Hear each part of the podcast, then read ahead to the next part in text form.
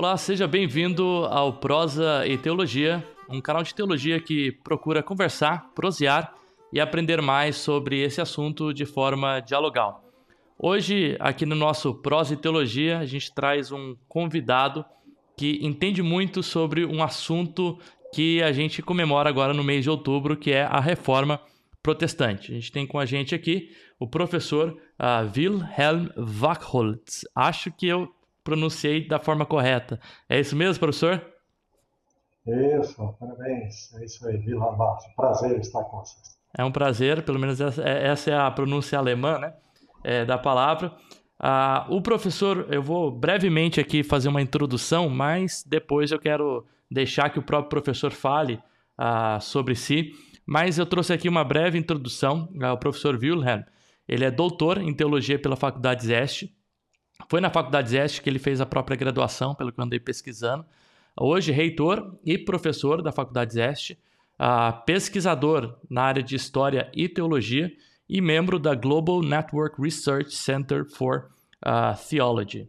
Uh, então a gente tem aqui o nosso professor Wilhelm Wachholz, e hoje a gente vai falar um pouquinho de reforma, mas antes de falar é, de reforma, eu sei que o professor tem uma vasta produção nesse assunto, mas eu gostaria de conhecer um pouquinho, né? É um prazer aqui estar tá recebendo o professor Wilhelm. Queria conhecer um pouquinho, uh, ia pedir aí para o professor fazer uma introdução, falar quem que é o professor Wilhelm, um pouco da tua história, uh, se puder aí. Então, mais uma vez, agradeço, Wellington, pelo convite, mas eu também estendo meu grande abraço aqui a cada um, cada uma de vocês que acompanha é, prosa e teologia. Então, para mim, de fato, é assim, uma grande alegria poder prosear sobre teologia e parabéns, Wellington, pela essa iniciativa é, desse canal. E quem é Wilhelm Barros? Né? Primeiro, um primeiro aspecto que talvez eu deva dizer é que, como Wilhelm Barros, eu possivelmente tenho o direito de é, algum sotaque. Então, vocês vão perceber, possivelmente, na minha fala, né, que eu denuncio também de onde eu venho. Né? Toda a minha história é, iniciada lá, já há algumas décadas atrás, no interior de Santa Catarina, onde eu nasci, e em algum momento, é, motivado também por tudo aquilo que eu pude vivenciar na minha comunidade luterana da pequena cidade de Itaió, é, me levou em algum momento ao amadurecimento para o estudo da teologia. E como você já fez referência, Wellington, eu é, vim estudar graduação em teologia aqui na Faculdade de Zeste, a época ainda escola de é, superior de teologia, ela inaugurava esse é, título, Escola Superior de Teologia, e aqui eu, estudei até eh, o ano de 1991, quando eu fui enviado pela Igreja Luterana para ser ministro na paróquia em Santa Cruz do Sul, que fica no centro do estado do Rio Grande do Sul. E ali eu atuei por cerca de quatro anos, quando a igreja eh, me destacou, liberou para fazer a minha pós-graduação que iniciou com o mestrado, mas acabou sendo um projeto que migrou para é, doutorado. Esse doutorado com pesquisas no Brasil, na Alemanha e na Suíça, eu concluí aqui mesmo, então, no programa de pós-graduação da Faculdade Zeste, no início de 2000. Aí, por dois anos, fui mais uma vez enviado para é, atuar como ministro numa comunidade na cidade vizinha aqui de Salopont, no município de Novo Hamburgo. E em 2002 eu fui, digamos assim, né, é, eu vou usar um pouco o conceito de Lutero aqui, né, eu fui é, eu fui impedido, eu fui eu fui é, é obrigado, né, vou colocar isso assim pelo chamado de Deus a é, assumir uma docência aqui na Faculdade de Zeste. Isso em 2000 2002, portanto, estou já há 21 anos aqui na Faculdade de Minha atuação é a área de teologia e história. Dos anos de 2007 a 2014, eu também coordenei os programas de pós-graduação, mestrado e doutorado da nossa instituição. E como você fez referência, desde 2015 até o final desse ano, eu estou também, além da função docente, também na função é, de reitor da instituição. Então, esse é um pouco de Wilhelm Barros, casado com Andrea, e que tem filho o Victor e o filho Lucas. Então, esse é um pouco assim da minha é, história é, de algumas décadas já que os meus próprios cabelos brancos denunciam. A, a história então do senhor começa então é, já dentro da igreja luterana, né? Já tem esse vínculo é, desde, desde o berço, como que é essa, essa vinculação aí? É, eu sou né, um, um nativo luterano, eu diria isso, né? Quer dizer, então eu já pude ter por parte da minha família, né?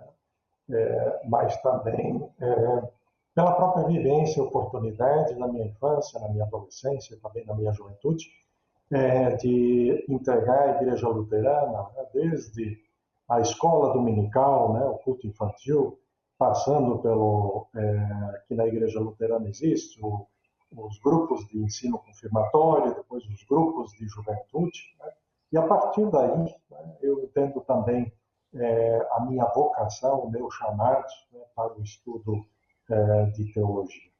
Embarcando no ônibus numa noite em Santa Catarina, é, viajando a noite toda, chegando em São Leopoldo, prestando vestibular e é, concretizando a partir daí essa caminhada é, na área teológica.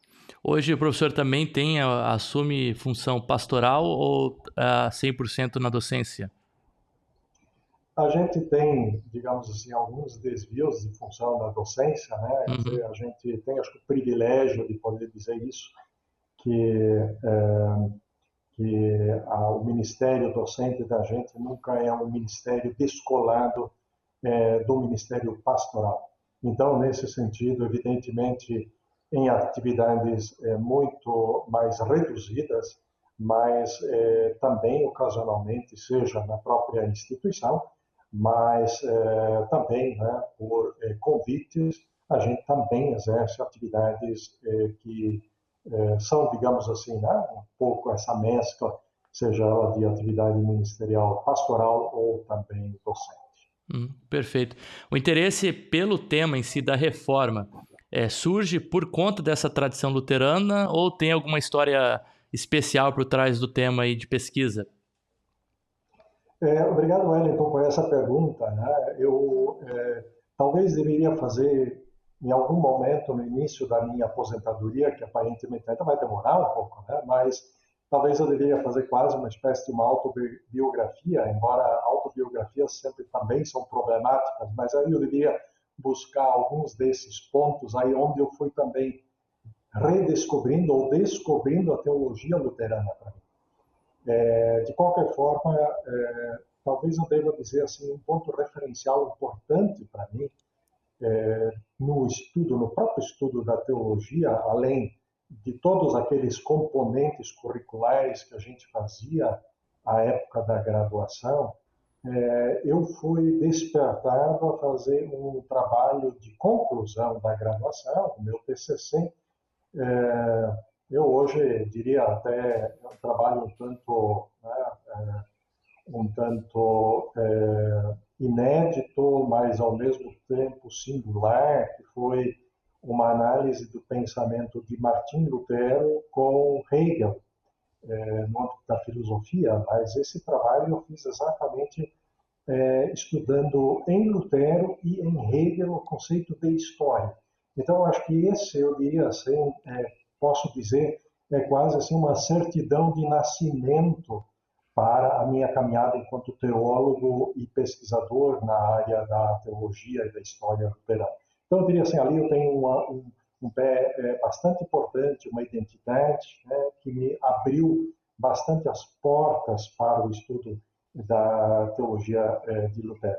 E depois, eu acho que eu diria o segundo grande ponto, é claro que eu fiz a minha é, tese de doutorado mais numa área é, da história da Igreja Luterana ligado ao movimento missionário é, europeu do século XIX, mas é, quando eu iniciei, depois disso, iniciei a minha docência aqui na EST, é, em algum momento o, os componentes curriculares de teologia e reforma, tanto em nível de graduação quanto de pós-graduação, acabaram sendo é, destinados é, à minha função, à minha docência. Então, isso também me cativou, evidentemente, a que eu buscasse é, especialmente, eu diria assim, a partir dos anos aí de 2008, 2009, de uma forma muito mais sistemática, o estudo e a pesquisa em Lutero.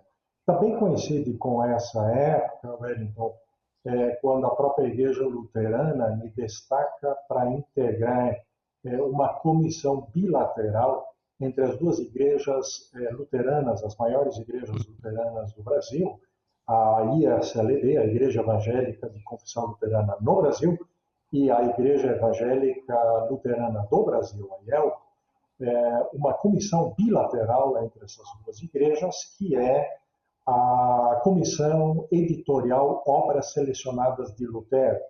Essa comissão, que eu inclusive é, presido nos últimos cinco anos, é uma comissão editorial responsável pela edição das obras selecionadas do reformador Martim Lutero. Então, através da atividade dessa comissão, já foram publicados 13 eh, volumes de obras selecionadas, ou seja, de escritos de Martim Lutero, e é, isso, evidentemente, também é um privilégio é, de quem integra essa comissão, porque a gente acaba também é, não só é, lendo, mas se ocupando também com a própria arte da tradução, da escrita é, desses textos. Então, isso, evidentemente, também desperta a gente, é, não só como leitor, mas também como pesquisador é, é, da teologia luterana. Que legal, que legal. E hoje tem algum, além desse projeto, algum outro projeto especial que tu tem trabalhado aí nesse tema da reforma? Sim, é, Wellington, é, no ano de, lá por volta de 2014, é, eu, eu já havia escrito antes, lá pelo ano de, de 2010, na verdade, antes disso, mas foi publicado em primeira edição um livro é, sobre a história e teologia da reforma, uma introdução. E esse livro, inclusive, está na segunda edição. A segunda edição é, é, surgiu em 2016, é, a partir desse, desse texto e outros que eu fui é, escrevendo, e também a partir da pesquisa, eu cheguei a, uma, a um tema que norteou fundamentalmente a minha pesquisa a partir do ano de 2015. E eu me permito aqui fazer uma, uma uma breve apresentação desse, dessa pesquisa, porque eu entendo que, embora a gente já tenha ou tivesse alguma é, biografia em língua portuguesa ah, sobre esse tema em Lutero é, disponível, talvez ele não tenha ainda ocorrido de forma tão sistemática. Qual é o tema? É o tema é, em Lutero do chamado os três estamentos, ou os três âmbitos da vida. A gente conhece mais a teologia de Lutero fundamentalmente pela assim chamada doutrina dos dois reinos. E essa é, digamos assim, é um tema clássico da teologia luterana. É, ocorre que a gente é, acabou, e, e aqui tem uma boa dose e razão para que esse tema tivesse surgido assim na teologia luterana no século XX, é, o, o tema dos dois reinos, porque Lutero, de fato, havia insistido muito fortemente, é, evidentemente não na perspectiva de uma doutrina dos dois reinos. Né? É, a, a, assim chamada doutrina dos dois reinos é, um, é uma, é, enquanto conceitos, é algo que surgiu posteriormente, talvez no século XVII. Né? Uhum. Mas esse tema ele retornou de novo de uma forma assim, muito expressiva depois da Segunda Guerra Mundial, é, Wellington. E em que contexto? é, a gente começou a, a perceber que é, é, no período nazista a gente havia incorrido numa indistinção dos reinos. É, no contexto alemão é, é, nazista, a teologia luterana ou né, o uso da teologia luterana tem ocorrido naquilo que a gente classicamente chama mais ou menos né, de uma teologia teuto-evangélica, com hífen. Né? A gente distinguiu a dimensão é, da cultura e da dimensão do evangelho. Tá? A gente, por assim dizer, unificou essas duas é, grandezas. E com isso, a gente é, construiu toda uma ideologia nazista de Estado, inclusive, é, recorrendo a Lutero. Vejam, né, se Lutero pudesse se defender, a gente recorria a Lutero para dizer que Lutero é o nosso grande Führer, é o nosso grande guia, tá? é, é, com base numa suposta é, doutrina dos, dos é, numa doutrina é, uniforme, né? E aí a gente juntou essas duas coisas. Então, quando a gente avalia agora a Segunda Guerra Mundial, a gente se pergunta onde é que, onde é que foi que teologicamente nós erramos. E aí a descoberta que a gente é, faz é exatamente que a gente não distinguiu suficientemente a teologia dos dois reinos em Lutero. E os dois reinos aqui, Lutero entendia que Deus governa o mundo. O mundo não é uma parte do diabo e a outra parte de Deus. Todo o mundo é de Deus, porque uhum. todo mundo é criação de Deus. Então Deus governa o mundo, vai dizer Lutero, pelo braço esquerdo e pelo braço direito embora a gente possa trocar os braços aqui, né, porque não é a questão qual é o braço direito, qual é o braço esquerdo, mas Lutero dizia assim, é, Deus governa o mundo pelo estamento é, secular, ou seja, estamento pelo, pelo regime, pelo governo secular e pelo, é, pelo governo da igreja. Então, a gente tem que distinguir esses dois, essas duas grandezas. E foi isso que, no período da Segunda Guerra Mundial, a gente identificou nós traímos a teologia de Lutero. Portanto, depois da Segunda Guerra Mundial, a gente diz nós precisamos recuperar em Lutero a teologia dos dois reinos para distinguir efetivamente, né, como Lutero pretendeu, o reino secular e o governo, né, o governo secular e o governo é, da igreja. Ocorre, e aí eu, tudo isso eu preciso dizer para chegar na, no, no, no, na teologia dos estamentos. É, tudo isso tem uma justificação ou seja, a Segunda Guerra Mundial. Ocorre que a gente paulatinamente não se deu conta que a gente foi derivando da, é, da doutrina dos dois reinos à ética. E aí a gente incorreu de novo num problema. E qual era o problema? O problema era que a gente começou a falar uma espécie de uma ética mundana e uma ética espiritual. Ou seja, a gente começou a tratar a ética é, vinculada, subordinada à é, teologia é, ou a doutrina dos dois reinos. E aí a gente falava de uma ética secular e de uma ética espiritual é, de uma forma maniqueísta. E isso, evidentemente, levou a que, talvez nas últimas duas décadas, a gente começasse mais fortemente a perceber que a gente não pode fazer derivar, derivar a ética cristã da doutrina dos dois reinos. Ou seja, quando a gente fala da doutrina dos dois reinos, uhum. a gente está falando a partir da ótica de Deus, como Deus governa o mundo, com dois braços.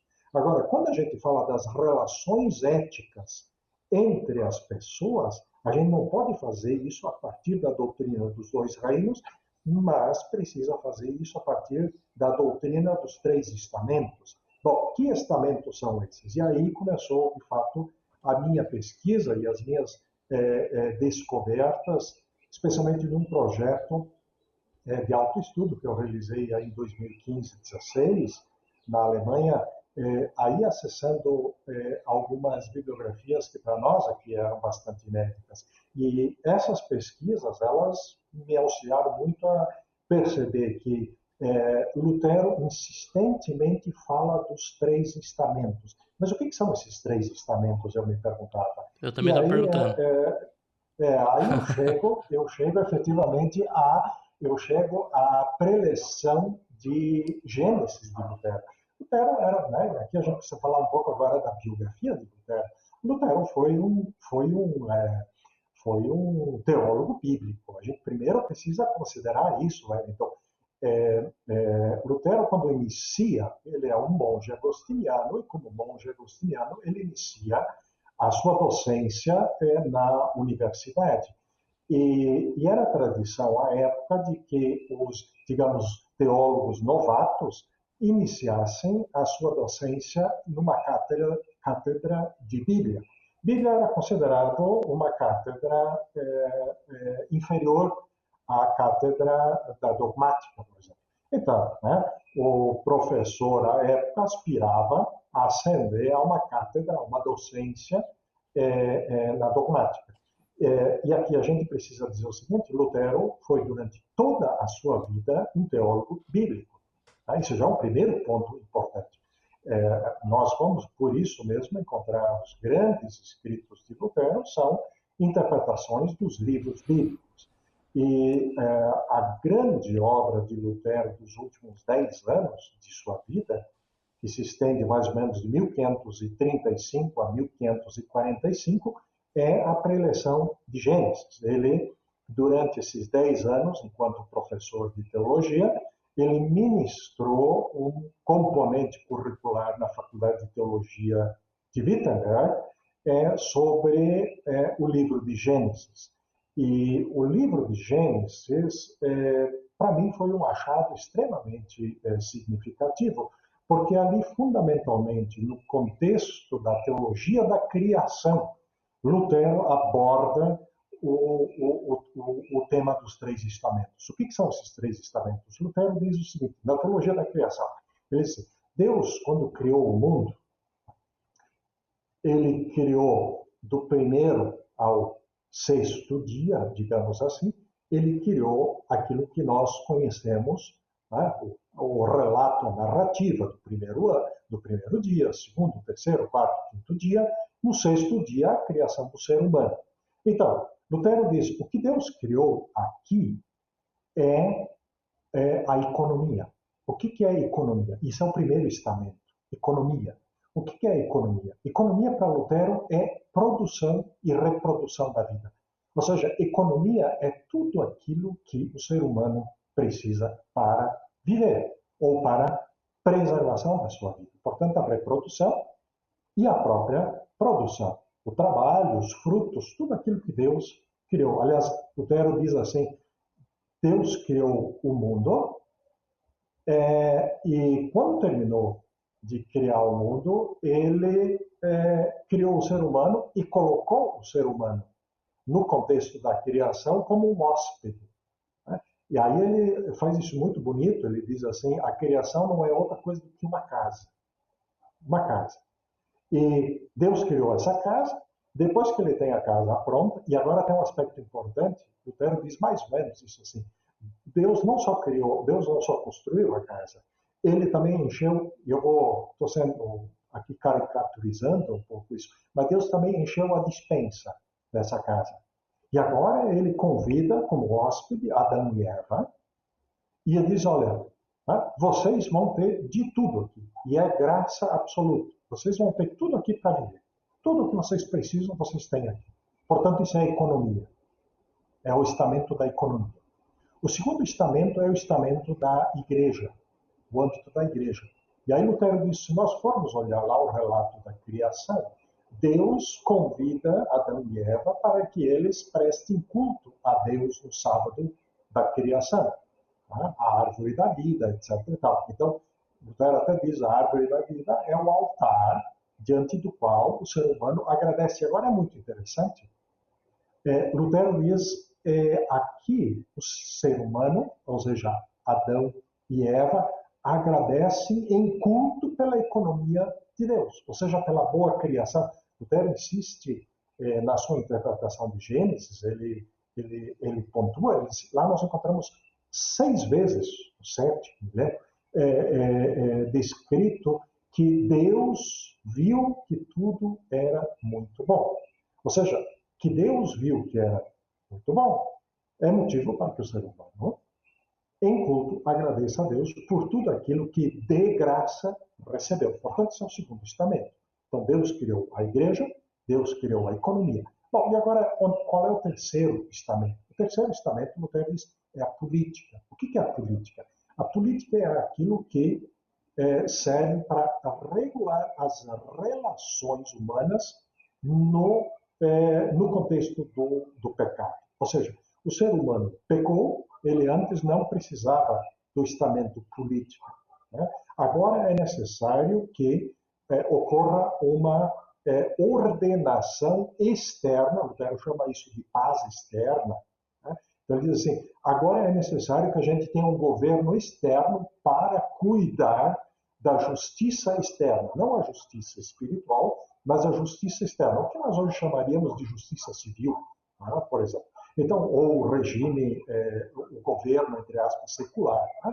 Então, esse é o regime político. Então, diz também esse é, é, é criação de Deus. Ele é, é, não é uma ordem da criação, Lutero chama ele como uma ordem emergencial é, decorrente da, do, do, pecado humano. Agora, interessante, tendo dito isso, então, aí Lutero vai dizer assim, exatamente o ser humano é colocado por Deus agora nesses três estamentos. As nossas relações humanas, elas ocorrem, elas ocorrem exatamente nesses três âmbitos da vida.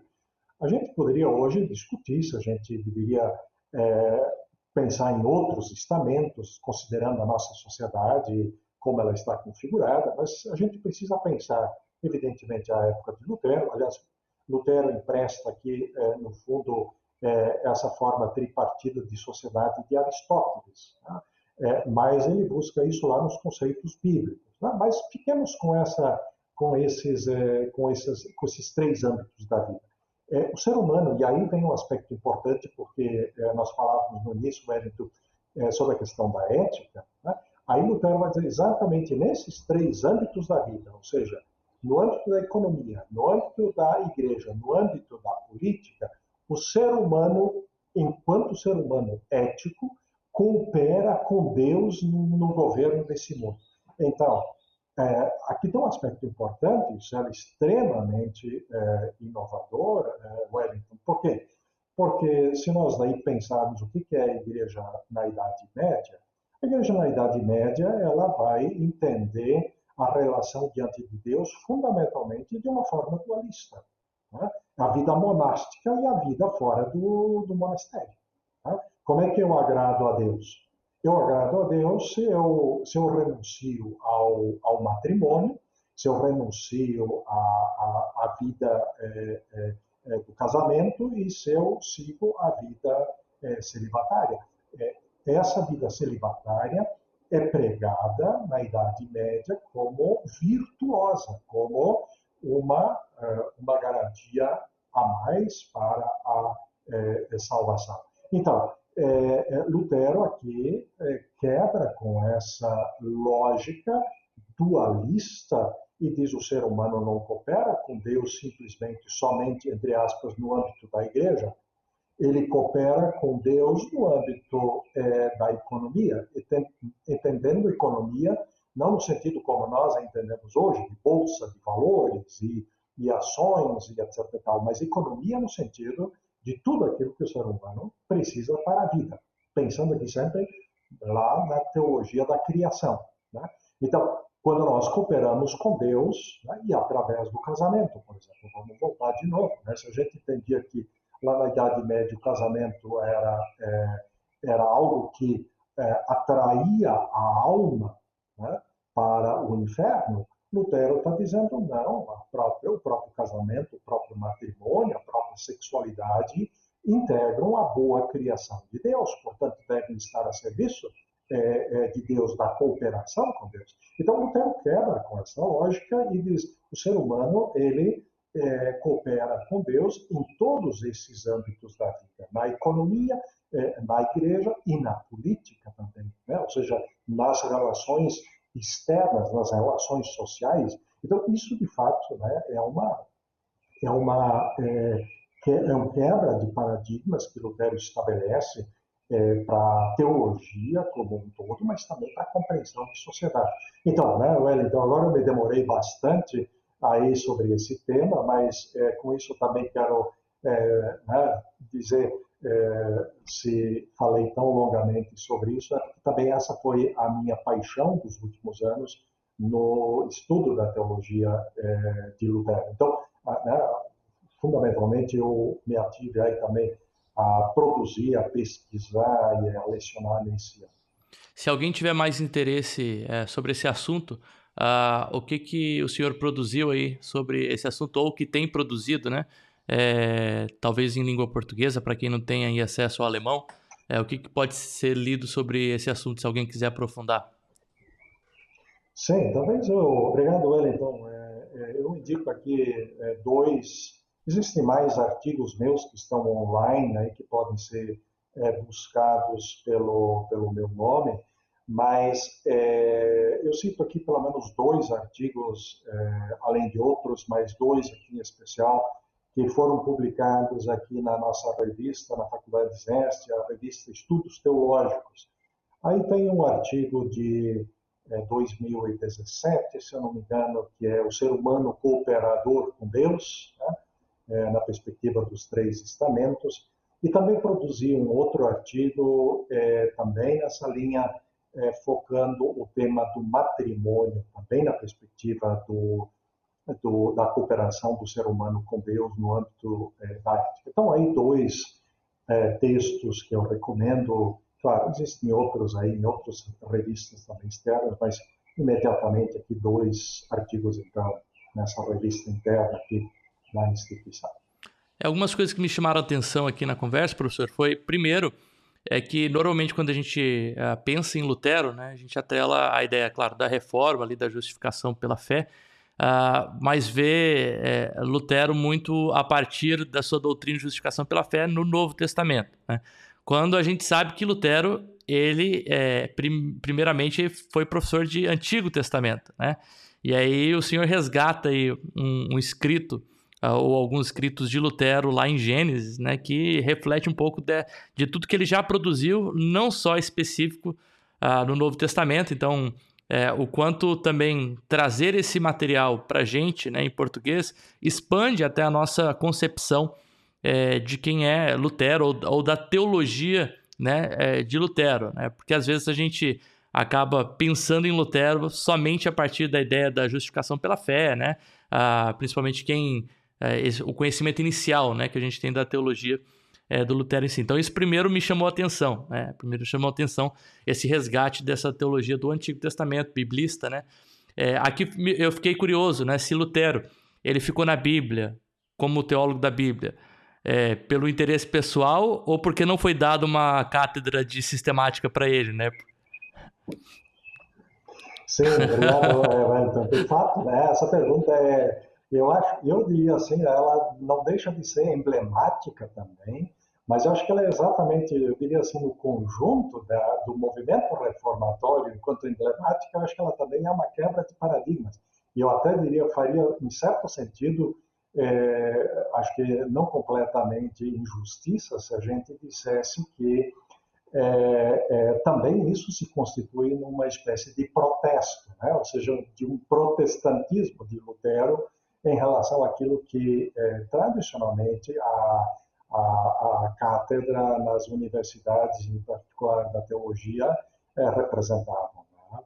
É, e aqui, é, permita, Wellington, voltar de fato a isso que você traz sobre o tema da justificação é, por graça mediante a fé.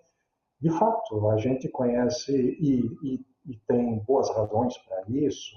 É, nós conhecemos, geralmente, quando falamos de Martim Lutero, é, nós, nós é, com boas razões, partimos de Romanos 1, 17, do tema da fé como central para a, a, o tema da justiça, né? é, da restauração da justiça, fé como restauração da justiça. Agora é interessante observar, é, Lutero vai, é, a partir dessa chave hermenêutica, ele vai aplicando, digamos assim, essa chave hermenêutica para o contexto, para todo o, o, o, texto bíblico. Né? E, e, de novo, vale a pena que a gente fazer uma relação, eu fico em Gênesis de novo, é, como é que então é, Lutero lê o, o, tema da justificação no Antigo Testamento, em particular é, no, no é, Gênesis, no início de Gênesis. Né? É, é, aqui vale, vale muito a pena a gente é, marcar um conceito, que evidentemente não é um conceito de Lutero, mas é, uma, é um conceito que nos ajuda a, digamos, operar com a teologia de Lutero, que é o conceito da intertextualidade. Né? É, é, ou seja, é, com que é, conceito é, e intertextualidade Lutero é, faz a hermenêutica bíblica? Tá? nós geralmente dizemos, por exemplo, né, que, que Lutero lê a Bíblia numa perspectiva cristocêntrica. É verdade, é verdade. É, bom, mas como isso pode funcionar? A gente geralmente tem uma ideia de que a intertextualidade, ou que uma leitura cristológica do Antigo Testamento seria inviável. Por quê? Como é que a gente pode ler Cristo no Antigo Testamento se Cristo nasceu, entre aspas, no Novo Testamento? Né? É, Lutero diz, é, não se trata da, nesse aspecto é, de uma chave hermenêutica a partir do Cristo histórico, mas na perspectiva da mensagem revelada em Cristo. E o que é a mensagem revelada em Cristo? Ela é mensagem de lei e evangelho. Ou seja, e aí ele diz, o que é intertextualidade? Ou seja, o que é comum que atravessa de Gênesis a Apocalipse? O que é comum né, de Gênesis a Apocalipse? É lei e evangelho. Ou seja, Hum, o que, que nós lemos na Bíblia? Na Bíblia nós não lemos outra coisa do que como Deus lida com o povo, né, ou povos, ou com as pessoas cristãs na perspectiva de lei e evangelho. O que, que é isso? Né? A denúncia do pecado, a denúncia do pecado, a lei que denuncia o pecado, e o evangelho que aponta para a vida, para a promessa, para a esperança, para a ressurreição, para, enfim, né? dizer, as promessas de Deus a, a, aquilo que nos é revelado enquanto esperança. Né? Lutero fala muito no Gênesis esperança de vida. Né? Então, aí a dimensão propriamente do Evangelho. Então, o que vai dizer Lutero? É isso que é Cristo. Então, eu preciso ler toda a Bíblia exatamente naquilo que é revelado em Jesus Cristo de forma absoluta. O que, Deus revela absolutamente em Jesus Cristo? Lei e Evangelho. Bom, mas Deus nunca agiu, agiu diferente com o ser humano. Desde Gênesis até Apocalipse, ele nunca agiu diferente do que como lei e evangelho.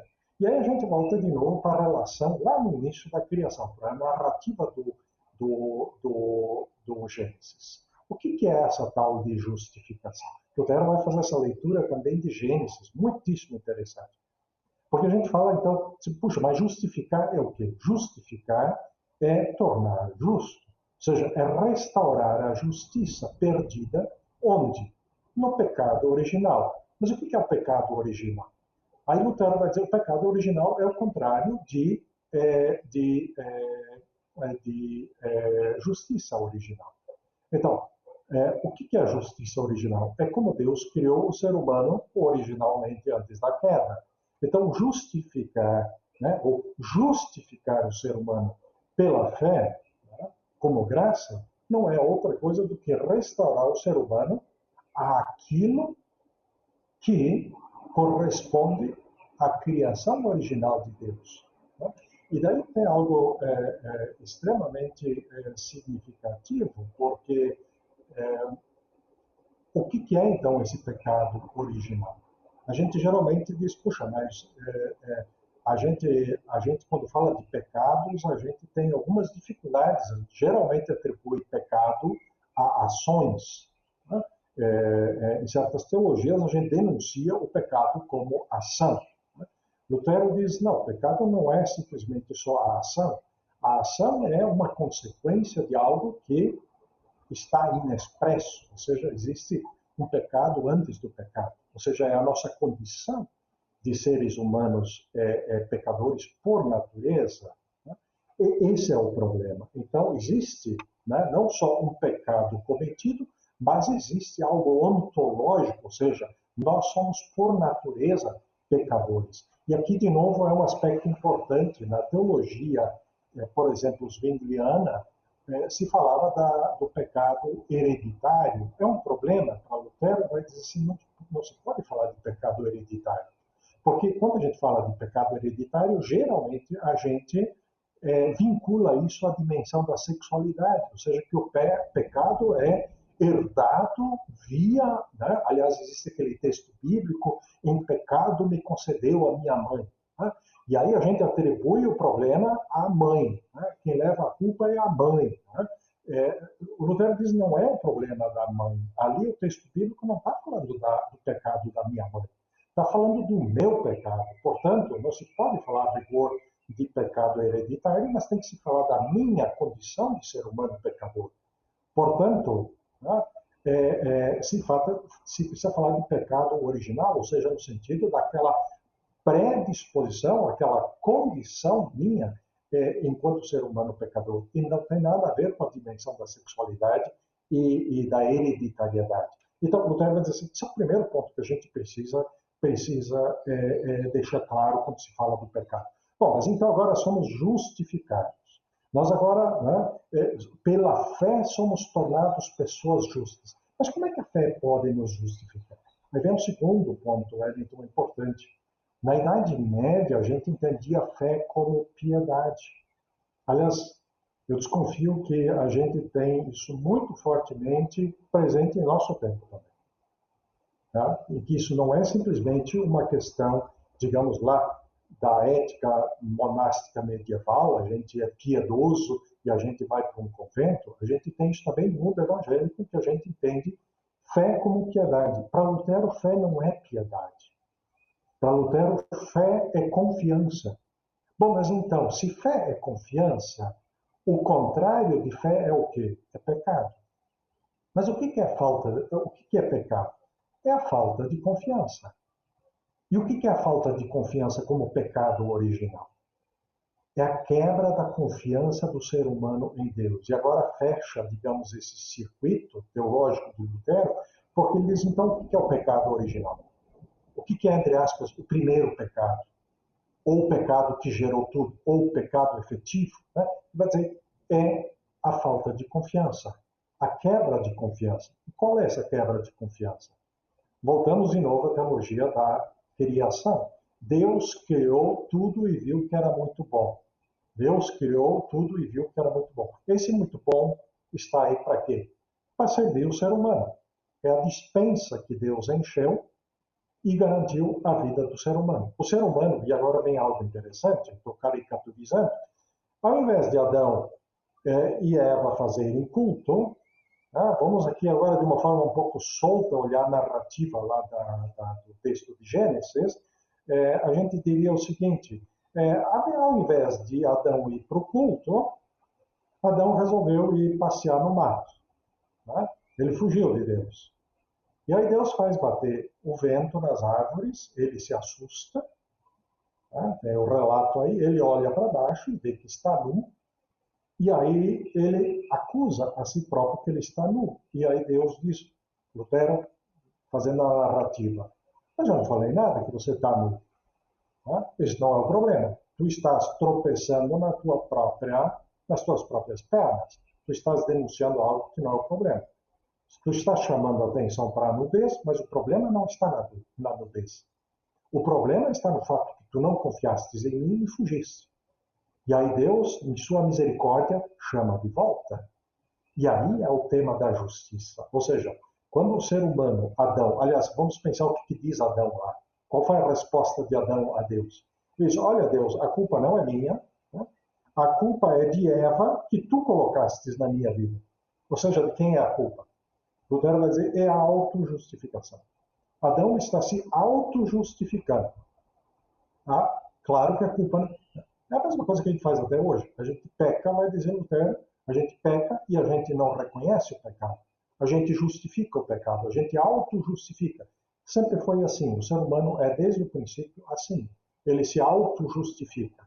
Né? Adão fez isso, ele se auto-justificou. Né? A Eva fez a mesma coisa. Ela diz: a culpa não é minha, a culpa é da serpente.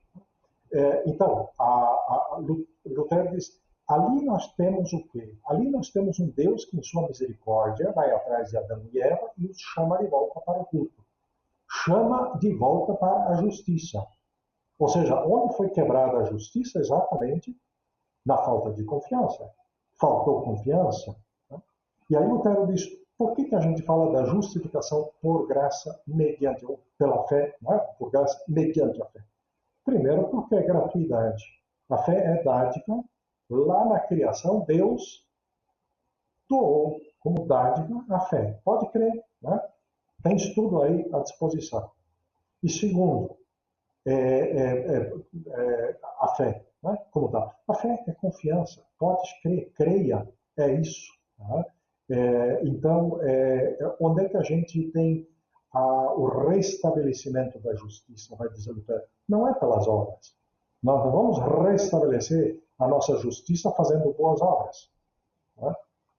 Por quê? Porque não é o problema das obras a priori, o problema está exatamente na falta de confiança. E, claro, se existe restabelecimento da confiança, fé como confiança, evidentemente, né, que as próprias obras são correspondentes a uma pessoa que confia. Isso vale para as próprias relações humanas, por exemplo, no âmbito dos estamentos.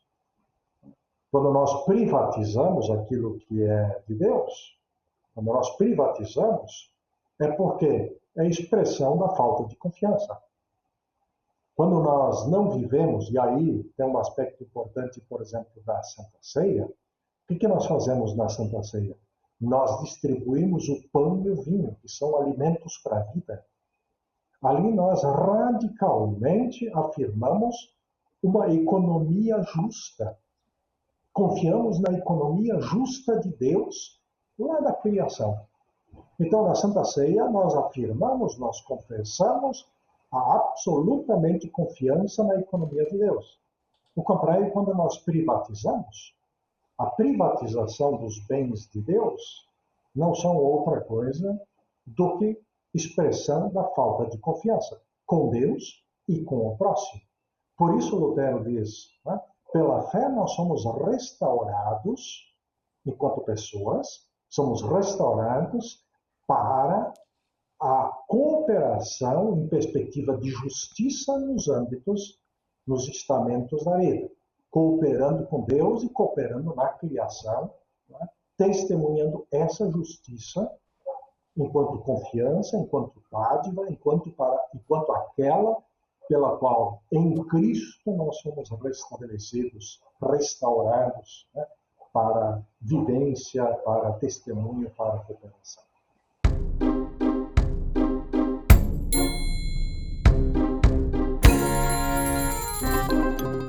Que legal, que legal, bacana. É, é, é legal quando ah, o senhor estava falando aí sobre a teologia bíblica, né? É, Lutero lendo, então, ah, tanto o Antigo quanto o Novo Testamento a partir da lei e do Evangelho. Né? Aí na teologia bíblica normalmente a gente fala de continuidade e descontinuidade. Né? Então a gente procura sempre nessa intertextualidade uh, verificar temas, né? que são temas contínuos e descontínuos é, ali no Antigo e Novo Testamento, né? Então a gente tem várias propostas aí, né? História da salvação, uh, então e, e, parece que para Lutero, né? O, o, central aí é ler as Escrituras. A teologia bíblica dele é, é, é lei e evangelho, né? Ele está lendo tudo a partir dessa lei do evangelho, desde o relato da criação, né? Quando o Senhor fala ali dos dois reinos e dos três estamentos, né, até a própria ideia da justificação pela fé. Né? É, se lê esses âmbitos a partir da ideia da lei uh, e do próprio Evangelho. Né? E aí a gente vai escutando o professor falar, e, e muito do que Lutero está protestando dessa, dessa reforma não me, parece, não me parece algo tão distante. Né? A gente está falando de coisas que aconteceram no século XVI.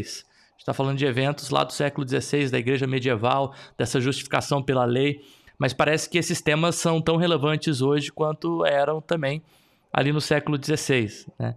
Uh, a gente ainda é, é, seletivo né, quando fala de reino, de reino de Deus. Né? Fazer essa distinção entre o secular e aquilo que é o religioso, o profano e o religioso. A gente olha ainda para os estamentos e parece que o âmbito do, do espiritual está ligado ao âmbito da igreja, né? Está ligado ao âmbito da fé, né? E a fé enquanto isso que é vivido em comunidade apenas mesmo ali religiosa de igreja. Né? Mas alguns dos âmbitos né, desses três estamentos, como a, o âmbito da economia, da produção, da reprodução, do cuidado, né? Me parece até um termo análogo aí à ideia da mordomia, né? Que Deus nos dá para a gente ser mordomos daquilo que Ele nos dá, né? Ah, como também é, da própria ideia da política, né? Que hoje a gente vive nessa polarização aí muito grande. Ah, me parece que esses não são, não são assuntos espirituais, né? Não são assuntos do reino de Deus, né? Da ética do reino de Deus. Ah, então me parece que eh, a gente ainda precisa falar hoje desse assunto da reforma, porque a gente não compreendeu. Né? Essa semana passada, retrasada, eu estava pregando na igreja e aí eu abordei sobre o tema da justificação pela fé, né? E na introdução da mensagem, né, eu tentando responder a pergunta por que, que esse tema ainda é importante hoje, né? Uh, e uma das uh, respostas a isso foi a ideia de que a gente ainda existe, é, a gente ainda tem a necessidade de auto, se, se auto-justificar. Né? Uh, a gente é ensinado a, a se auto-justificar. A gente se justifica pelas nossas notas, né? Você é um bom aluno quando você tem um bom conceito, quando você consegue é, ter um bom desempenho, né? E aí o Bill Churran, filósofo, ele fala dessa sociedade do cansaço que é marcada pela ideia do desempenho, né?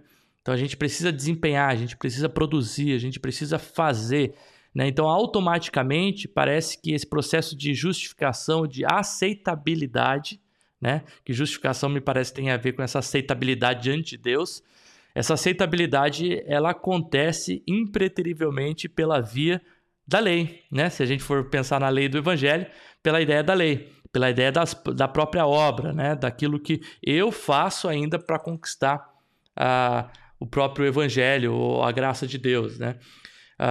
Uma pergunta que me surgiu aí na, na nossa conversa é, é, é, é, Lutero fala lá no então nessas leituras de Gênesis sobre essa ideia de nós sermos cooperadores desse reino de Deus, né?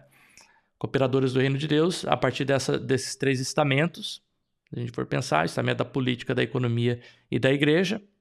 Mas ao mesmo tempo a gente tem uma ideia da justificação por graça por meio da fé, né? Que ela se dá exclusivamente pela confiança, né? Porque fé aí tem a ver com a confiança em algo que é concedido a nós, que é a graça de Deus. Como pensar na ideia de cooperação com a ideia da justificação pela fé e pela graça? Me parece que essa é a mesma pergunta que a gente faz para as escrituras, né? Como pensar a justificação pela fé lá em Paulo e pensar na ideia das obras de Tiago, né? Mas o senhor poderia comentar um pouquinho sobre talvez Lutero, né? Se ele tiver, se ele pudesse nos responder essa pergunta aí. E claro que é difícil fazer uma pergunta a alguém que não está vivo, né? Mas Sim. Sim. Mas é muito boa, pertinente, né, então, essa questão, pelo seguinte, né? é, é, é a gente poderia aqui voltar agora à carta de, é, do apóstolo Paulo aos Romanos é, e outras cartas do apóstolo Paulo, especialmente no, no ou, ou, também de, de Coríntios, é, onde nós temos o, é, o tema da imitação de Cristo. nós, nós não podemos negar, biblicamente, nós temos é, algumas vezes essa referência, de, aliás, o apóstolo Paulo, de imitadores é, meus como eu sou de Cristo, por exemplo. Né? Agora, aqui tem um aspecto muito importante, Wellington, que você aborda, que é extremamente importante. Lutero, várias vezes, especialmente na sua interpretação da carta aos Romanos, ele diz, e eu acho que esse é um ponto é, fundamental para a gente falar de fé e obras, é, é, Lutero insiste de que é, nós não nos tornamos pessoas cristãs porque imitamos Cristo. E esse é o ponto. A Idade Média, a gente buscava, é, é, é a partir de obras, sempre pensar o princípio aristotélico que afirmava o semelhante é reconhecido pelo semelhante. É, esse é um princípio filosófico. Esse, esse princípio filosófico ele foi assimilado pela teologia medieval e ele está é, extremamente absorvido e presente no nosso tempo, na religião do nosso tempo também. O semelhante é reconhecido pelo semelhante. O que, que significava? Significava é, que a gente, eu vou, evidentemente, é, é, falar sobre isso muito mais como um desenho, isso significava mais ou menos como se a gente subisse uma escada em direção ao céu e quando a gente chegava lá, né, na altura de Deus, a gente era reconhecido por Deus. Portanto, né, à medida que eu vou subindo é, é, pelas obras, vou me tornando, imitando a Cristo, eu vou me tornando semelhante a Deus. Ou seja, é aquilo que a gente chama da escada da salvação. Né? Isso também houve no movimento, no movimento é, evangélico protestante, por exemplo, do século XIX, movimentos de, chamados movimentos de santidade, a gente Ainda, né? esse tipo de, é, de, de, de pensamento. A gente por uma suposta, é, por uma suposta santidade, a gente se torna semelhante a Deus e Deus aceita a gente como semelhante ser em justiça. Né? Lutero inverte-se, ele diz assim: a minha caminhada, a minha, a minha é, é, ser semelhante a Deus não acontece, é, é não acontece por essa escada, mas acontece pela cruz é, é, de Cristo, em que em Cristo Deus me encontra e não eu encontro Ele no céu é, pelas minhas obras. Então, a justiça, a própria justiça, é uma dádiva. Eu sou tornado pessoa justa como dádiva em Cristo. Tá? Então, esse é um ponto fundamental. Então, não é imitando a Cristo que eu me torno semelhante a Deus em justiça, mas é exatamente o fato né, de que eu creio, eu digo, é, Jesus é meu Senhor, né, isso efetivamente no conjunto da da, da, da vivência, tá? isso, isso faz é, de mim cristão. Agora, né, quando eu sou uma pessoa cristã, feito pessoa cristã pela fé, volto a dizer, fé não é piedade, é confiança, né? a partir disso, feito pessoa cristã, é que eu mito Cristo. Né? E não para me tornar um Cristo. O Lutero fala, inclusive, de ser um pequeno Cristo no mundo, né? Ser uma pequena Cristo no mundo. Mas isso eu não faço imitando obras, imitando Cristo, para me tornar melhor. Não. É porque eu fui feito cristão, é porque eu fui justificado pela fé, é que eu imito a Cristo. Mas essa, de novo, é uma ruptura que Lutero faz com a teologia medieval e o aristotelismo, que entendia que a gente se torna semelhante é, a Deus é, pelas obras.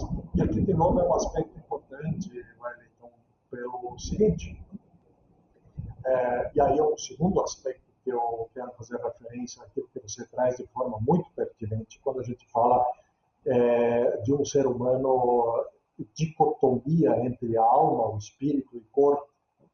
É, a gente não se dá conta de que esse discurso que nós temos fortemente presente aí é um discurso é, é, liberal burguês do Estado moderno. Né?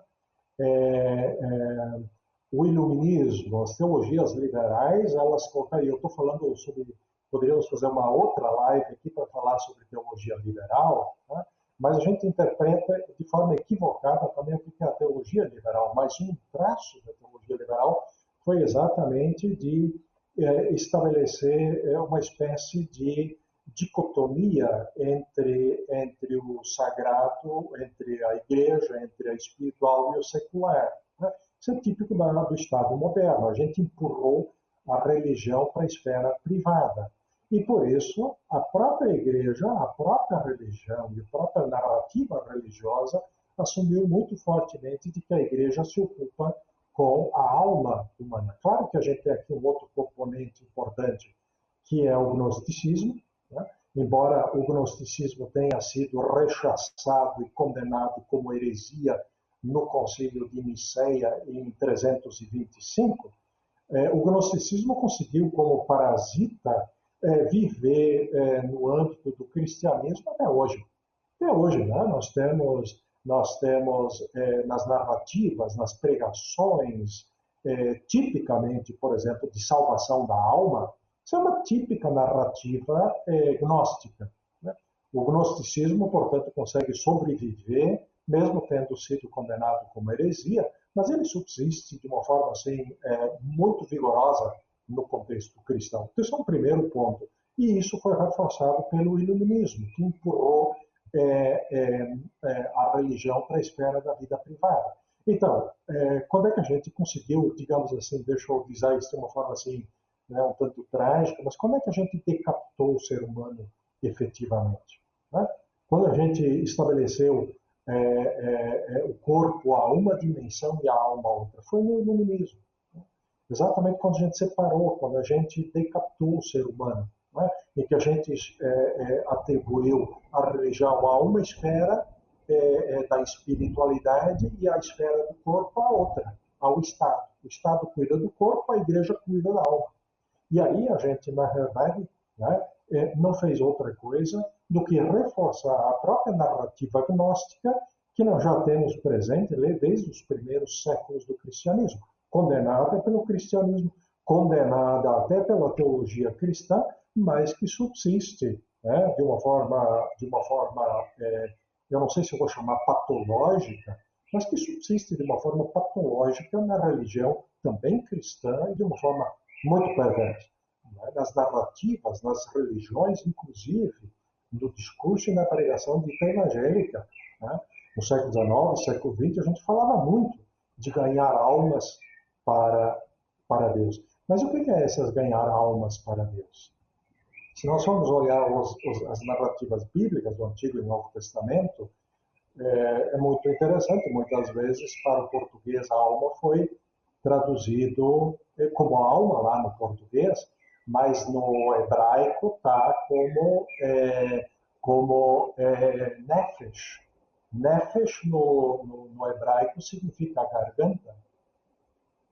A gente lê minha alma tem sede do Deus vivo, vivo, mas na verdade a gente tem que ler minha alma tem, minha garganta tem sede do Deus vivo. Tá?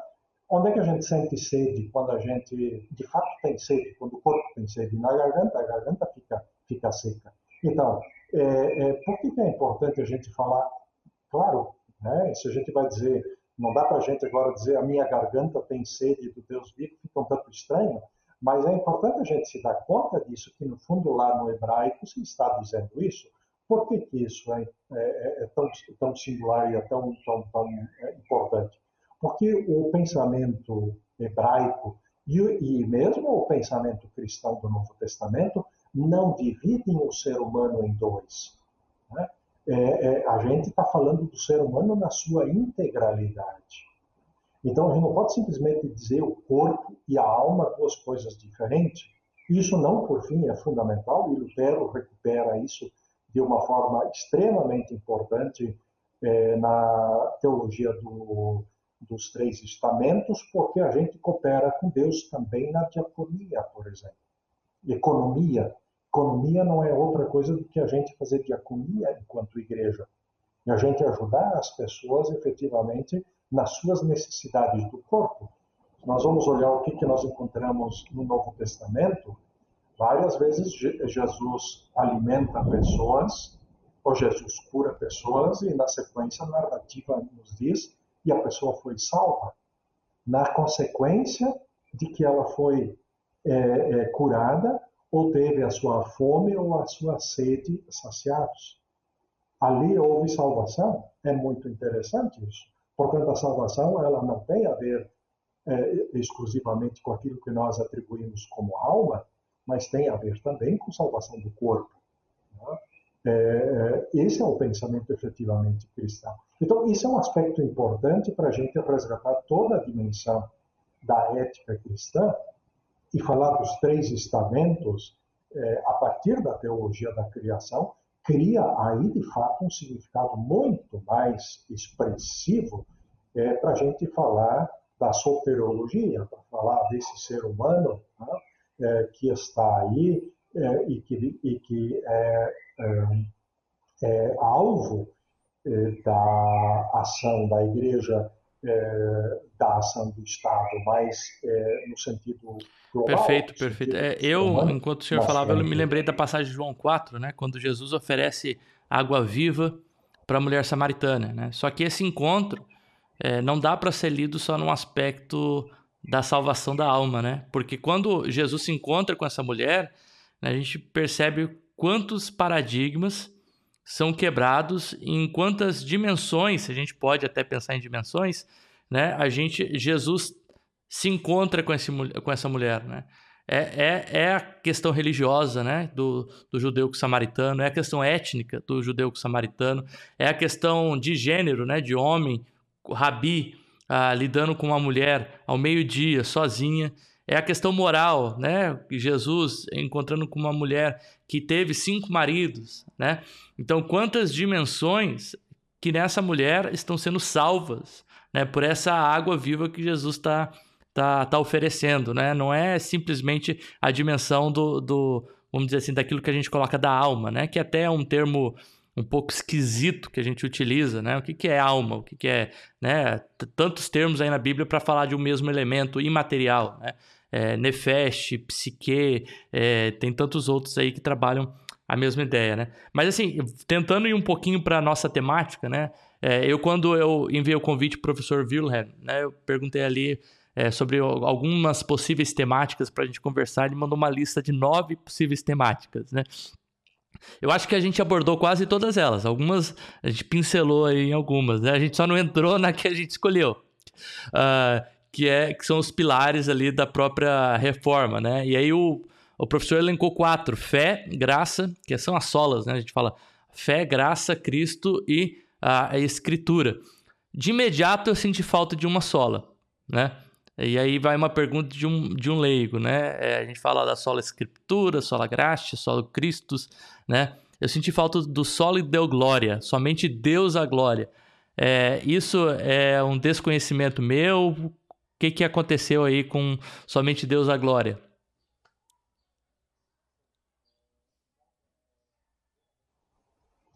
Sim, é, não, é, geralmente a gente tem buscado, né, às vezes tem se associado o sol à glória mais no âmbito reformado da teologia de Calvino, mas eu acho que é, o sol à glória também é, é, pode ser é, muito tranquilamente trabalhado no âmbito da teologia luterana, e especialmente se nós considerarmos que Lutero, várias vezes em seus escritos, por exemplo, é, e essa é né, uma característica é, da teologia de Lutero contra a metafísica medieval, que Lutero chama de especulativa, quando Lutero diz deixa Deus ser Deus. O fato de Lutero confessar e é, reiteradas vezes é, evocar deixa Deus ser Deus tem a ver, evidentemente, porque a gente deve dar unicamente glória a Deus e não glória sequer ao labor teológico ou a, a, a, eventuais pessoas privilegiadas no estudo da teologia ou no âmbito da igreja uhum. ou em qualquer outro lado. Né? Então deixa Deus ser Deus não tem é, não é não deixa de ser outra coisa do que é, efetivamente esse deixa é, Deus ser Deus, né? Ou seja, o sol a glória. É, mas é, claro, né, Wellington, é, nós também precisamos dizer assim nós não podemos falar de uma teologia dos quatro ou cinco pilares da reforma em Lutero, que Lutero tenha dito: olha, aqui eu estou apresentando para uhum. vocês a minha teologia dos quatro ou dos cinco pilares. Essa é uma reconstrução da teologia posteriormente, né? é, especialmente a questão dos solas, a gente vai é, reconstruir assim só no século XX. Né? É, ainda que a gente encontre os solos lá, né? Lutero escrevendo ao lado da Bíblia sola, é, solos Cristo, tá? mas enquanto sistemático, isso vale para isso vale para todas aquilo que hoje a gente conhece, a teologia dos dois reinos ou dos dois regimentos, a, a, a teologia dos estamentos é, ou solas.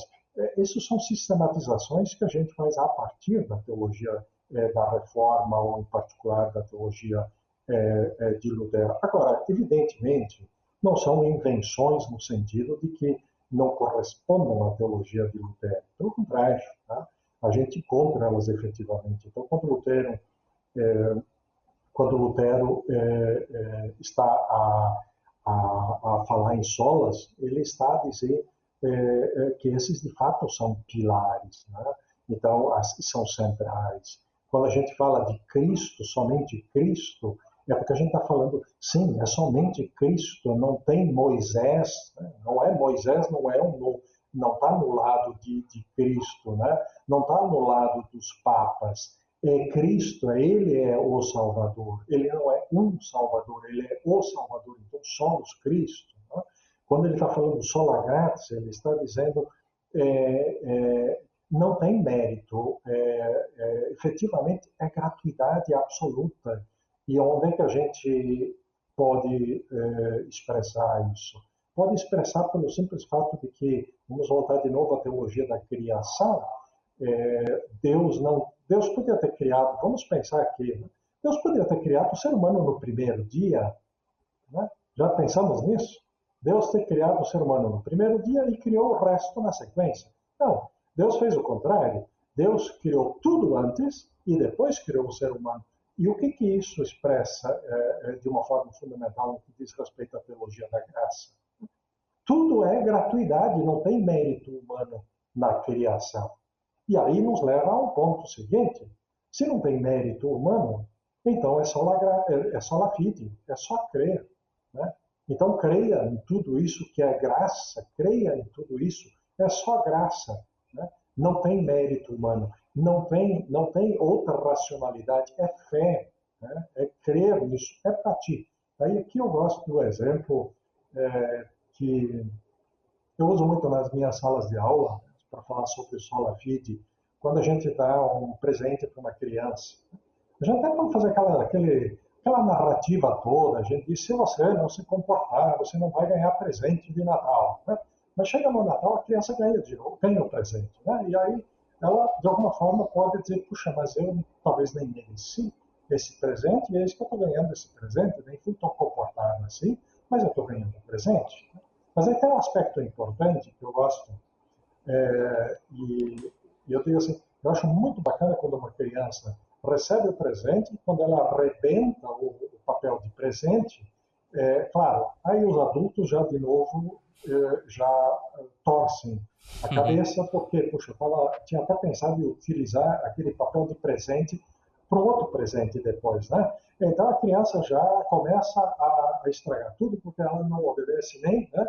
De abrir o, o, presentinho de uma forma mais suave para que a gente possa aproveitar o papelzinho depois para outro presente. E ela faz mais do que isso. Ela pega o brinquedo e sai brincando e não diz nem obrigado para a pessoa adulta. E aí o pai e a mãe vão lá e dizem, ah, mas olha aqui, seja educada, diz, obrigado pelo presente. Né? Eu sempre digo que bom quando a criança não diz obrigado. Ela pega aquele brinquedo e sai brincando. Por quê? Porque não tem expressão maior de graça e de fé. Estou né? usando como analogia aqui, porque a criança acreditou, esse presente é para mim. Ela acreditou, é para mim. Poxa, então eu vou sair brincando com esse presente. Eu acho que a forma mais nefasta e pior que poderia ser é quando essa criança pega aquele presente despreza o presente e bota de lado. Deixa ela não dizer obrigado. Deixa ela brincar com o presente, porque isso é a maior é, expressão de que ela creu isso é para mim. Então, quando a gente fala é, é, de Cristo pro me, Cristo para mim, Lutero insiste muito nisso, é exatamente porque, porque Cristo gratuitamente me é dado para mim. E ele só é Cristo para mim se ele é para mim hoje. Né? Não, é, não pode ser um Cristo de dois mil anos atrás. Eu preciso Cristo para mim hoje. Então Lutero insiste muito nesse Cristo para mim. Né?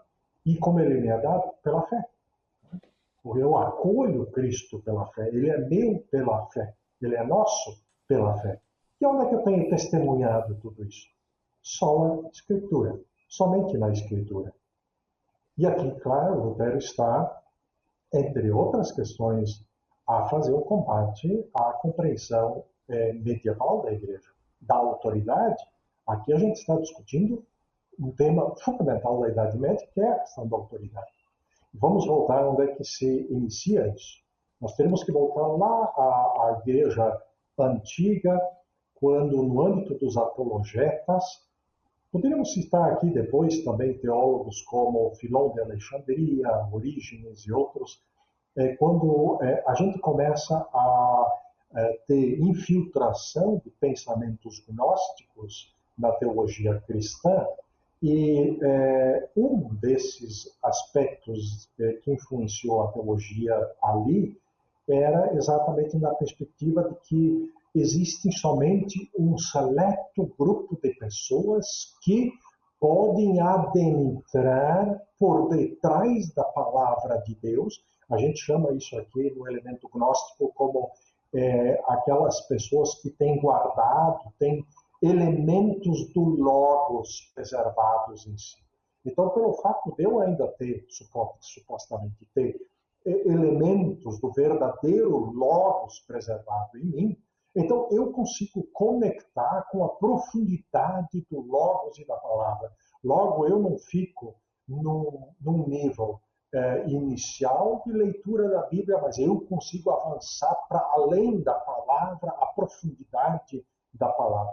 Isso tudo foi responsável, isso tudo foi responsável pela criação de uma elite que desembocou onde? Né? Na hierarquia da igreja papal. Ou seja, quem é que pode interpretar a Bíblia? Só quem é digno de descerrá-la.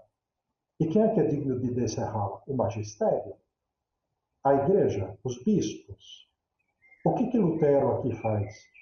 Lutero está dizendo, aqui houve um sequestro da Bíblia pela igreja, porque a igreja ela não é a norma determinada pela igreja, mas ela é a norma que determina a própria igreja, ou seja, ela é a autoridade da igreja. Portanto, é uma discussão de autoridades que está em jogo. Por isso, o Lutero está falando aqui com só a Escritura, ele está dizendo exatamente que a Bíblia é a norma da igreja e não vice-versa. E aí a gente precisa entender a reação da igreja posteriormente. Né? No Conselho de Trento, a gente estabelece como autoridade o quê? O dogma, como autoridade, mas na verdade, o que é o dogma? Se é o dogma, é a autoridade, na verdade é a igreja é a autoridade. Quem é que define o dogma? Né? É, e o dogma, vai dizer a igreja, é é, é, é, construído, enfim, é definido a partir da autoridade da Bíblia, da autoridade é, apostólica, é, tradição apostólica e da tradição eclesiástica, ou seja, dessas três fontes. Né?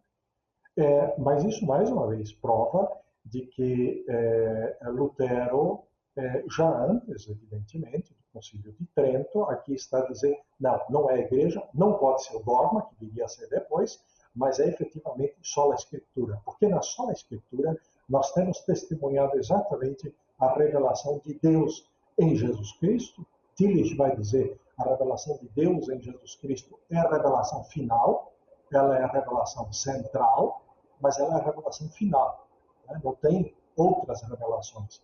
As revelações só podem ser revelações dependentes dessa revelação central em Cristo. Então, tudo só pode ser né, é, é, é, é percebido de forma dependente a essa revelação central é, de Deus em Jesus Cristo. Então, nós temos isso revelado em Jesus Cristo, né?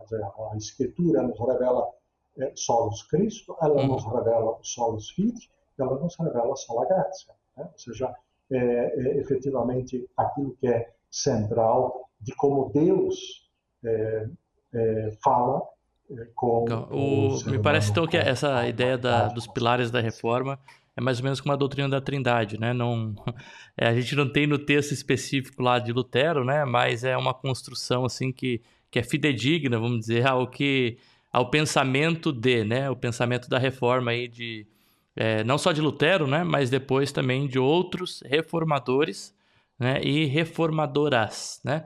Também às vezes a gente fala de reformadores, mas é importante ressaltar aí o papel das mulheres também na reforma, né?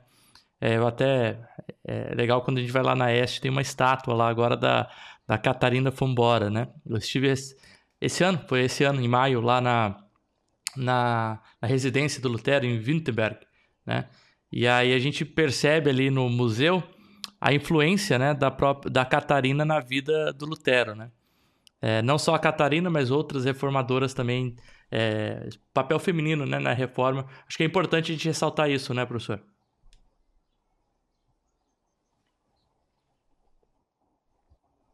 Sim, Wellington. É, Nós, inclusive, aqui exatamente em 2017, nós já tínhamos aí desde os anos, acho que 2004, nós tínhamos aqui um Lutero, um busto de Lutero. Em 2017, nós é, também é, inserimos no nosso contexto do campus aqui uma Catarina Fambora, é, inclusive agora no dia 27 de outubro, a Catarina aqui no Morro do Espelho, ela vai celebrar os seus cinco anos de existência. E a gente deve dizer isso, é, aliás, nós recebemos, inclusive aí continuamente, ainda hoje, recebemos grupos é, que é, vêm né, fazer visita a Catarina, mas nós temos os nossos cafés com Catarina, enfim. É, 2017, no contexto dos 500 anos da reforma, e a gente, é, por vezes, não se dá conta disso, Wellington, a gente reduz a reforma, é, muitas vezes, ao próprio Lutero, como se ela pudesse ser uma reforma de uma única pessoa, mas a gente reduz também a reforma às 95 teses de Lutero, como se só elas é, produziram a reforma, né? mas a gente esquece também é o protagonismo das mulheres na reforma. E é nesse sentido que nós aqui, no conjunto da, é, da comunhão reformatória mundo afora, é, fomos despertados, despertadas para essa temática das mulheres. E nós só materializamos isso né, com uma como uma homenagem às mulheres da reforma. Evidentemente que não é só Catarina Fambora muitas outras mulheres contemporâneas de Catarina Fombora eh, e depois também testemunharam a reforma. E aqui eu fico sempre imaginando, Wellington, a gente tem nos escritos do próprio Martinho Lutero, não raramente é, pouco disso. Mas meu sonho ainda é, enquanto presidente da comissão editorial Obras Selecionadas de Lutero, que logo aí adiante a gente consiga trazer também é, a público um dos volumes de obras selecionadas que previsto está em o trabalho de edição e de apresentação, de introdução, é, já está praticamente finalizado, que são em torno de 350 cartas de Martim Lutero, escritas por Martim Lutero. E muitas dessas cartas são escritas a mulheres, em particular a sua esposa Catarina, quando ele está em viagem, ele escreve a Catarina.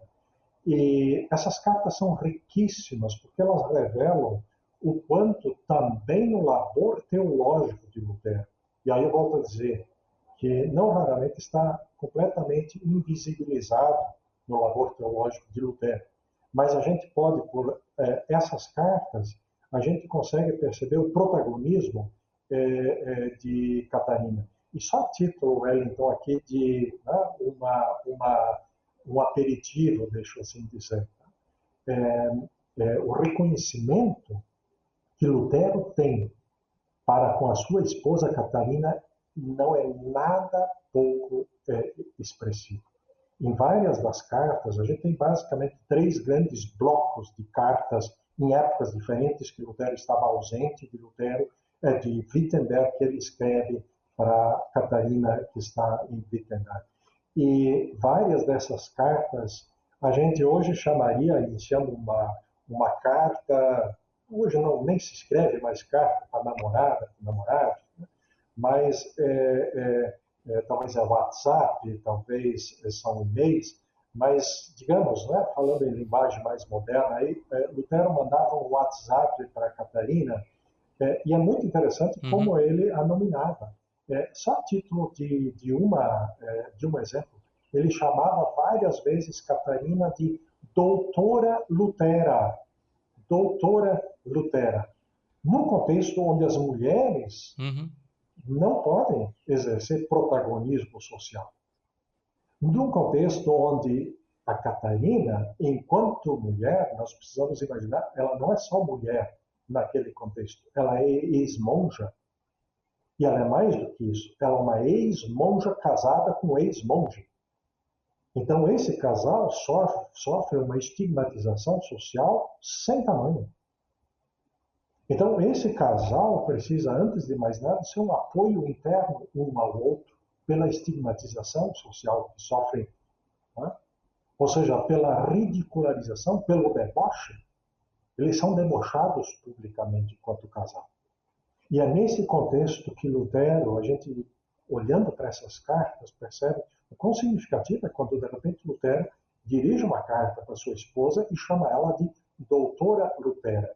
Ou seja, com isso Lutero está a dizer: eu passei muitas, muitas horas sentado com a minha esposa, tendo nos nossos colos os nossos filhos, os nossos filhos, as nossas filhas, e ali nós conversávamos sobre o quê?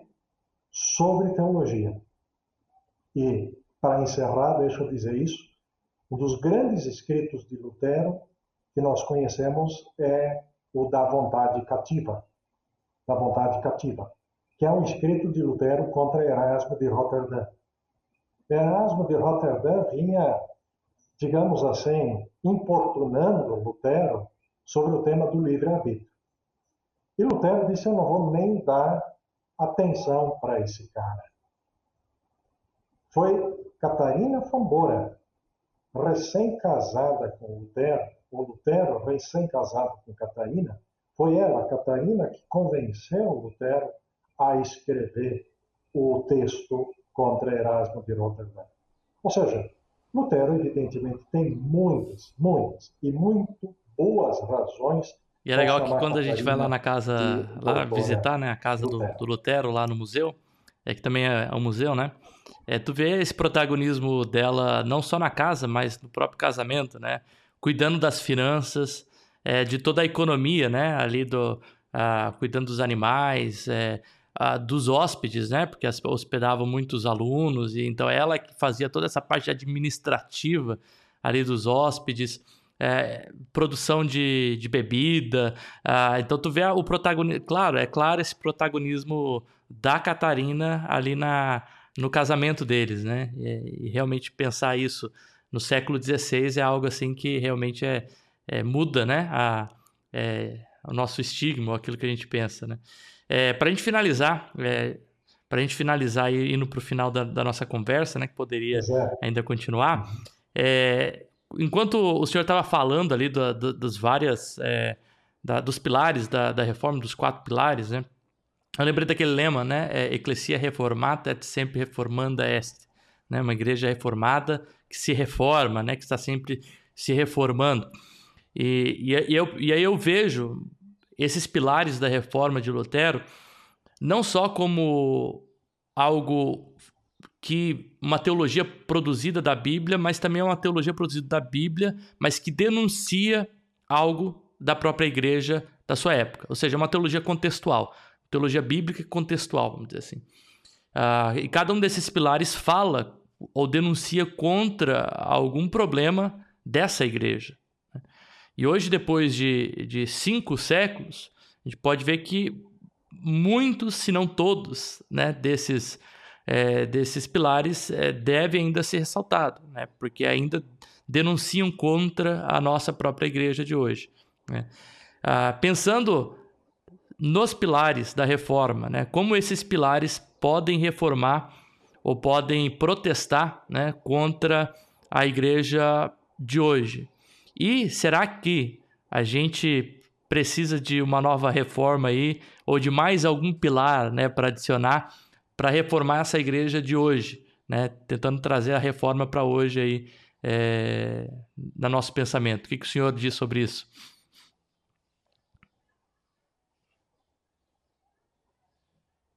Uhum. É, obrigado, Wellington. Isso dá mais uma live, né? mas então, em todo caso, aqui, é, é, algumas é, indicações, algumas reflexões, talvez a partir desses pilares. É, talvez uma reflexão que a gente poderia é, fazer exatamente a partir do conceito fé. eu acho que nós temos que resgatar a dimensão da fé como confiança.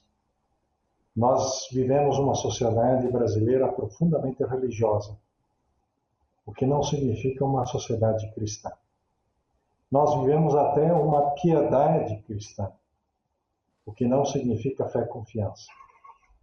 Então, talvez a gente deveria resgatar, a partir da teologia, também algo sobre essa piedade, que por vezes não passa de uma piedade moralista. E aí a gente segue a lógica de Adão, que olha para baixo e diz que está nu, e quando esse não era o problema. A gente deveria voltar de novo a pensar fundamentalmente o que é esse pecado original. A gente quer consertar o mundo, a gente quer consertar as relações de forma legalista e moralista. E a gente está perdendo é, a dimensão da sabedoria porque nós, se estudarmos história, nós já vamos saber como todas essas tentativas legalistas e moralistas terminaram. Então, a descoberta efetivamente de uma teologia a partir do conceito fé talvez nos ajudasse. A respeito do conceito graça, eu diria num contexto de sociedade onde nós vivemos absolutamente do mérito. Nós também transformamos o próprio Deus em objeto de mercadoria. Deveríamos pensar qual é o espaço da graça nesse contexto. Mas mais do que isso, o que nós estamos perdendo ao tornar Deus um objeto de mercadoria? Será que nós não estamos caminhando no mesmo, na mesma direção de Adão, que acha que o problema é Eva e fugir de Eva, fugir de Deus será vida? Não, será suicídio. Não haverá vida perto de Eva, não haverá vida perto de Deus. E isso é gratuidade. Nós deveríamos nos olhar mutuamente numa sociedade tão polarizada uhum. como pessoas agraciadas por Deus. A graça necessariamente nos leva à tolerância quando nós pregamos intolerância em nome da religião, essa religião precisa de reforma. Mas uma reforma não como a gente viu, por exemplo, em Inácio Loyola, que quis reformar a piedade. Não. Nós precisamos, a partir de uma teologia, reperguntar, efetivamente a partir da teologia, e questionar o tipo de religião que nós temos. Talvez não seja muito ilógico porque que a teologia acaba sendo alvo de muitos ataques. A gente não gosta de teologia.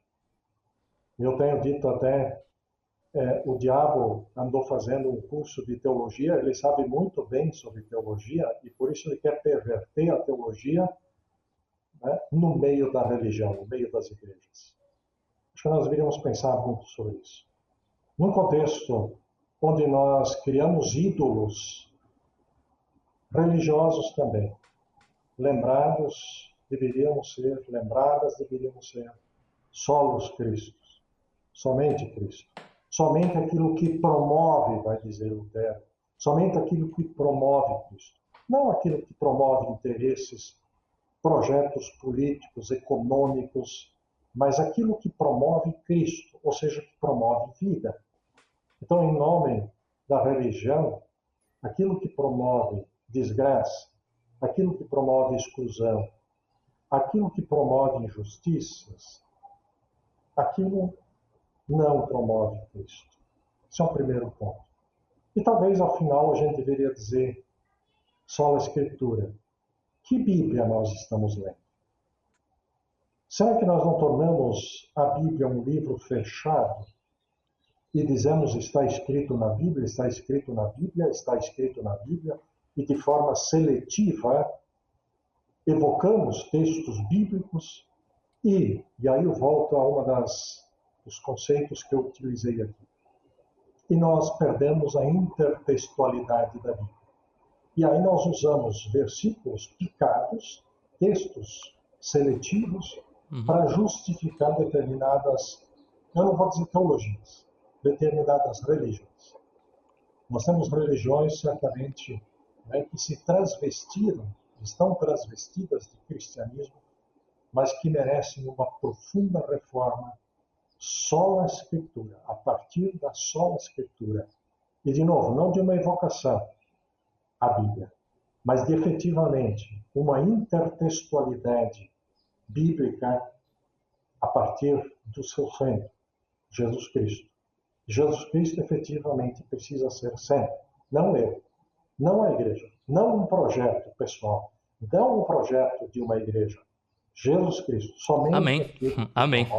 É, eu queria agradecer uh, o nosso convidado aí, o professor, o professor Wilhelm, uh, por essa conversa tão enriquecedora, né? Já passamos aí de uma hora e meia de conversa, é, então eu queria agradecer, né, pela disposição. Sei que o professor tem várias atribuições e teve que aí investir, né, um tempo aí para para poder estar tá conversando. Então eu queria agradecer, né, estender aí ao, a, o, agrade, o agradecimento ao professor tá, por estar tá participando dessa live, dessa conversa.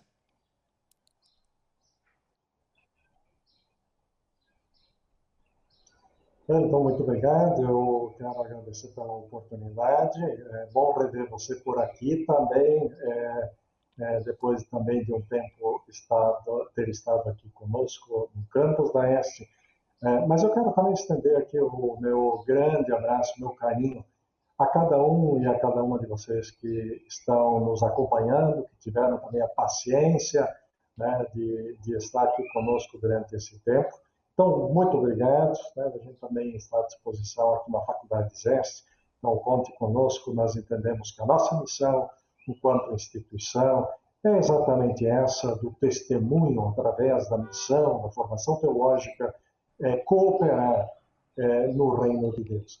Então, conte conosco também, mais uma vez, meu. E eu queria convidar os nossos ouvintes aí que ficaram até agora com a gente, né, que vão assistir depois também esse vídeo, a curtirem se inscreverem no canal aí e compartilharem essa conversa aí sobre a reforma para as pessoas que vocês conhecem. Muito obrigado também por participarem com a gente e a gente fica por aqui e mais um Prosa uh, e Teologia. Obrigado por participarem.